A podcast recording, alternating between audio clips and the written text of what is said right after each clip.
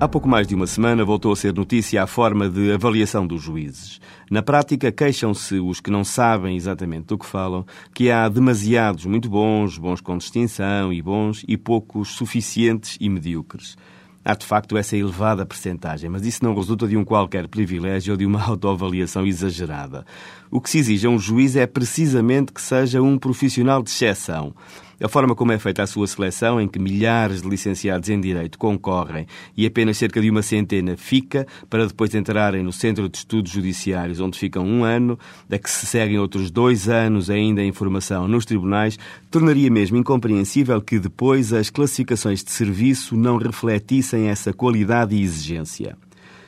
E é o que falhar nesse processo de seleção que acaba por se refletir precisamente nas notações de suficiente e de medíocre, que existem que são poucas, e ainda bem. E quando ocorrem, são sujeitas a um acompanhamento especial. O medíocre implica uma imediata suspensão do exercício de funções e a abertura de um processo disciplinar para verificar a idoneidade para o exercício das funções de juiz. Há, por certo, muitas insuficiências no nosso sistema de justiça, mas a avaliação dos juízes não o é, por certo. Não é perfeito, mas é dos mais completos, exigentes e apreciados do mundo ocidental. Repare-se que todo o trabalho feito em períodos de quatro anos é verificado, apreciado, ponderado e classificado em inúmeros itens e convém não esquecer quem faz a apreciação das notas é o Conselho Superior da Magistratura, em cuja composição há uma maioria, repete-se, uma maioria de membros não indicados por juízes.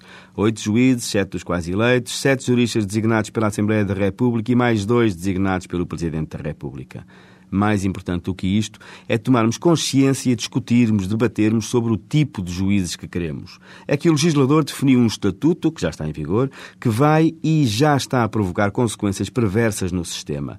Ao atribuir relevância e distinção ao juiz académico, ao que dispõe de mestrados e doutoramentos, sem valorizar o trabalho feito nos tribunais, a julgar, a decidir conflitos, a apreciar prova, o efeito que se logra não é de melhorar a formação do juiz, mas sim o de, generalizadamente, colocar os juízes na posição de terem de desviar a sua atenção e empenho com os processos a seu cargo para a realização desses mestrados ou doutoramentos que lhes podem vir a garantir uma melhor colocação ou promoção. Isto é inverter valores, é confundir planos. Não pode ser isto que o legislador quis, e se foi, então está errado e há que mudar. Porque, em última análise, quem sai prejudicado é o cidadão comum que quer uma justiça próxima de si e, de preferência, célere.